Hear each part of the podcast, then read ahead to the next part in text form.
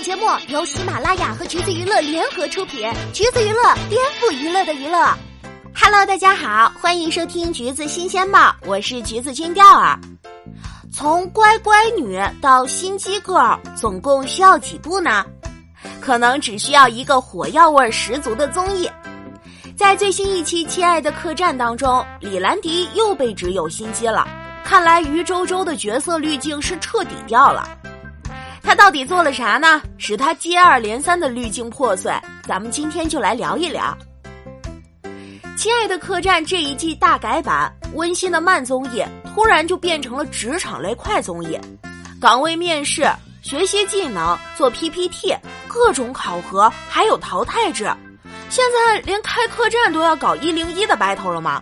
能不能放过我们这辛苦了一周的社畜，让我们看一点轻松的节目啊？刘涛也是从贤妻良母变成了霸道总裁，甚至还有点黄晓明的风采。还有争当第一的吴磊，手忙脚乱的看清子，职场上的各种类型都凑齐了。当然，还有被人说心机的李兰迪。第一期节目播出以后，节目组和李兰迪的团队都撕上了热搜。现在搜索他的名字，关联词都是什么说谎啊、心机啊，反正都是一些不太好的词汇。最有争议的就是当初的早餐事件，之前调儿在节目里也有提过，就是李兰迪不太会做饭，基本上都是由马天宇帮他做的。最后评分环节，他拿了七点三的高分，马天宇只有四点九，帮了别人，自己的分儿很低，本来就有点郁闷。而在整个过程中，李兰迪也没有跟刘涛提到这是马天宇帮自己做的。还有一个细节，李兰迪的食材里有肉，阚清子和林心如就问他借，直到被林心如发现肉就在冰箱里。李兰迪的解释是：哦，我忘记告诉你们，在那里有肉了。很多人就因此质疑李兰迪是一个心机女孩，粉丝则反驳说是节目组的恶意剪辑，因为考核之后，李兰迪有向马天宇道谢。所以是李兰迪明明表露谢意，但节目组故意搞事儿吗？还有博主下场点名李兰迪，说你是要做第二个郑恺吗？明明是为了你好，把对你不利的部分给剪掉了，现在又要反咬一口。然后还有人爆料了被剪掉的一段采访，节目组问李兰迪为啥不跟刘涛说马天宇帮助了他，他抱歉的一笑说：“我忘了。”冰箱里有肉，他忘了；马天宇帮忙做饭，他也给忘了。这二十岁就开始健忘，可能要多吃点核桃了吧？昨天的节目让李兰迪又再次飞升到热搜第一。在 PPT 展示环节，李兰迪说自己做了一段视频送给大家看，视频得到了刘涛的夸奖。然而那段视频是朋友帮忙做的，PPT 里的景点文字介绍也都是朋友发过来的。还有争议的一个点是吐槽客人，李兰迪为了做 PPT 没有接到客人的电话，客人就只能发短信跟他反馈。万万没想到，李兰迪当着镜头就开始吐槽客人，辣就辣，你跟我讲，我又不可能给你换掉他。妹妹，你这也是太敢说了吧？林心如轻声提醒道：“你的客人不找你，还能去找谁？”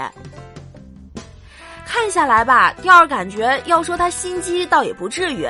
这样做确实是观感不太好，但也才播出四期，万一走的是养成路线，哪天人设又变了呢？这期节目的走向一直都很迷，不断制造冲突来上热搜，营造一种竞争激烈的感觉。为了节目需要，制造故事和人物线也不是不可能。比如中餐厅的幕后人员接受采访时就是这样说的。本来想给黄晓明立一个人设，把领导性的话剪出来，没想到明学出圈了。还有就是喜欢放大冲突的《花儿与少年二》，那也绝对是最尬的旅行团了。为了制造热点，被剪辑的堪比《甄嬛传》。为了制造热点，流量艺人也免不了。王俊凯就差点霸录高能少年团。那期是模拟消防员救火的情节。最后环节有人没有关水枪，消防水枪乱窜，大家互相望的时候，王俊凯有点懵的说：“是我吗？是我吧？”